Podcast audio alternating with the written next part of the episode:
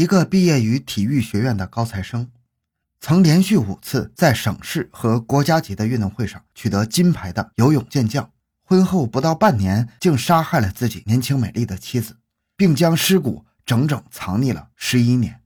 面对刑警的审讯，他竟将杀妻原因归结为妻子对他的爱令他魔鬼附体，并说正是对妻子的怀念使他一直珍藏着妻子的尸骨。欢迎收听由小东播讲的《珍藏妻子尸体十一年》。回到现场，寻找真相。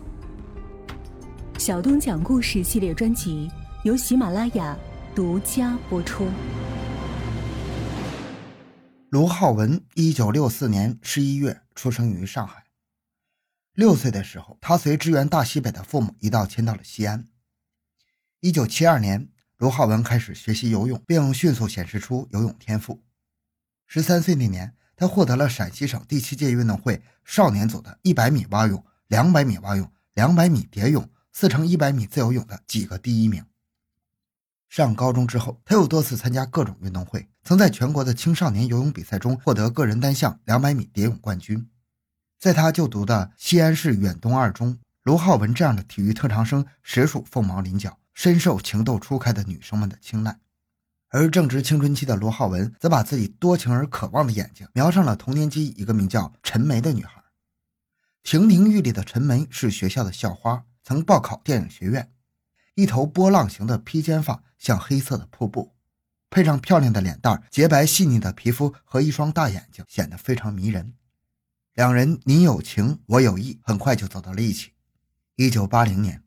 十六岁的卢浩文正在上高二，他用平时节省下来的钱上街买了两只外形像熊猫的小闹钟，将陈梅的照片镶在闹钟里，悄悄送给心爱的姑娘。收到这个特殊礼物，陈梅无比激动。为了表达自己的爱意，她模仿古代的大家闺秀，从自己头上剪下一缕头发，用红毛线缠住，放进一个精美的钥匙袋里，交给了卢浩文。不能见面时，他俩就各自望着信物，心中满是甜蜜。两人的初恋瞒着双方父母，失去理智的爱使他们的成绩一落千丈。一九八一年，两人在高考中双双败北。落榜后的卢浩文一边继续补习，一边毫不放松与陈梅的恋爱。没想到，在一九八二年，他再次落榜。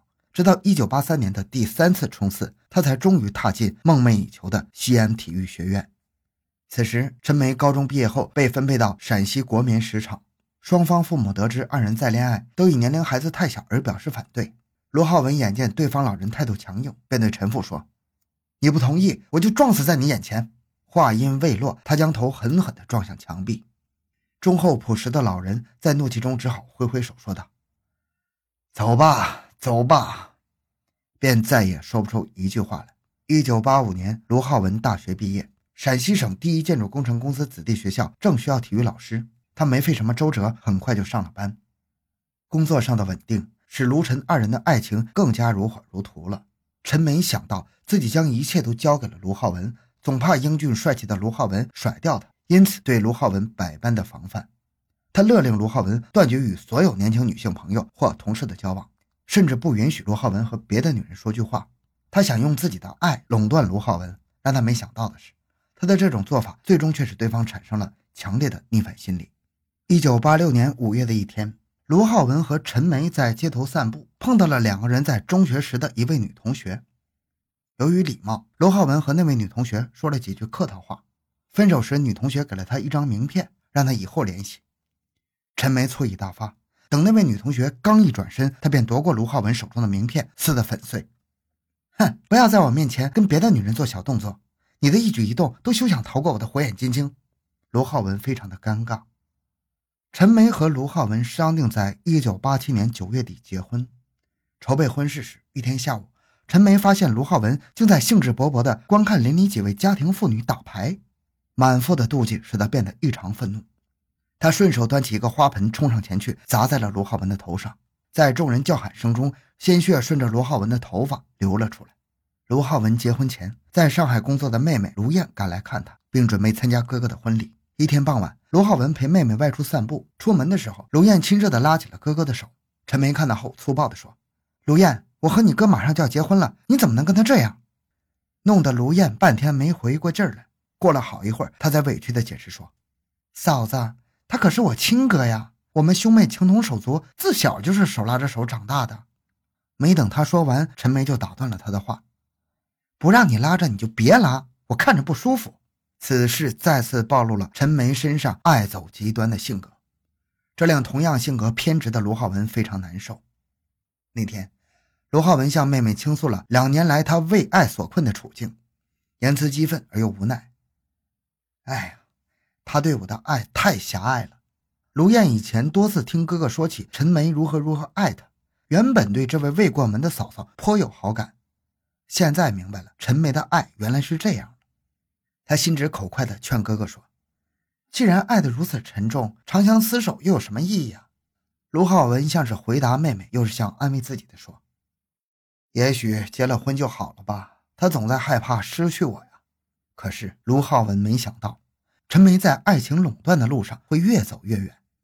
一九八七年国庆节前，两人历经了多年的苦恋，终于迎来了洞房花烛。生活在一起毕竟是温馨的。一九八七年十二月底。陈梅常常恶心呕吐，卢浩文的父母早就盼着抱孙子了。他本人也想要一个孩子，发现妻子怀孕，他欣喜万分，逢人就说：“我要做父亲了。”没想到，一九八八年二月二十一日晚上七点，卢浩文在家中正准备做晚饭，外出回来的妻子一脸兴奋地告诉他：“浩文，我把孩子做掉了。”什么？卢浩文简直不敢相信自己的耳朵，但他看出来。陈梅说这话的神情完全不像是在开玩笑。在妻子已经堕胎的事实得到证实之后，他对妻子的自作主张极为恼火。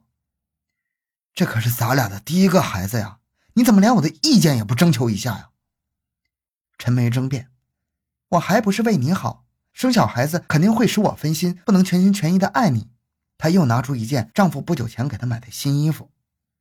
再说了，生了孩子后要变胖，你还会继续爱我吗？到时候连你给我买的这么多漂亮衣服，怕也穿不上身了。卢浩文气愤地说：“没了孩子，以后万一成了习惯性流产怎么办呢？我还怎么做父亲呢？”说完，他拿过陈梅的衣服就往地上丢。陈梅被丈夫抢白了一眼，扑上前抢夺衣服，两人一下子厮打起来。争斗中，瘦小的陈梅自然不是卢浩文的对手，但是丈夫对她下手越重，她的对抗便越激烈。很快，卢浩文用双手。掐住了陈梅的脖子。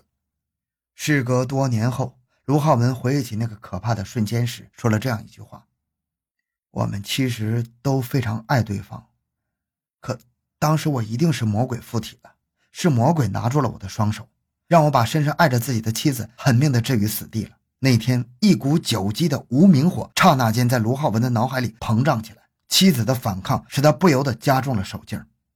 此时，他的脑子嗡嗡作响，听不到妻子痛苦的呻吟，看不见妻子惊恐的面孔。等他渐渐感觉到不反抗时，才发现妻子已经死去了。卢浩文事后交代说，他当时慌忙给妻子做人工呼吸，然而折腾了两个多小时，妻子都没在他的人工呼吸下苏醒过来。看到妻子的生命顷刻间毁于自己之手，卢浩文双腿一软，瘫倒在地。此时，两个人结婚刚刚五个多月。时值春节放假，卢浩文杀死妻子的时候，同一个居民楼里住着的人都已经回父母家过年了，楼道里唯有他一个人的惊恐的呼吸声和抽泣声。当晚十二点，他锁上房门，拖着沉重的脚步徘徊在西安市郊的一个水库边。寒冷的冬夜无比漫长，他一支接一支的死命的抽烟。这一夜对他来说就像一个世纪那样长。他想跳入水库一死了之，却又没有勇气。想去投案自首，又害怕法律的制裁。可是苟且偷生，又该如何面对双方的父母和同学同事们呢？而时间改变了一切。短短一周之后，罗浩文心里的那份自责和痛苦，便渐渐只剩下了不安。尸体发出了阵阵异味，似乎在向人暗示什么。不行，这样下去无疑是等死。既然做了，干脆就做到底。想到此，罗浩文找出菜刀、斧头，毫不犹豫地向妻子的尸体下了手。他在体育学院的时候学过人体解剖，所以没费多大事就把妻子的尸体给肢解了，然后用塑料袋装起血肉，悄悄丢掉，并用包裹装起尸骨，锁进了自家的橱柜里。一切似乎都没有发生过。开学之后，他洗净沾满妻子鲜血的双手，继续为学生上课和同事聊天。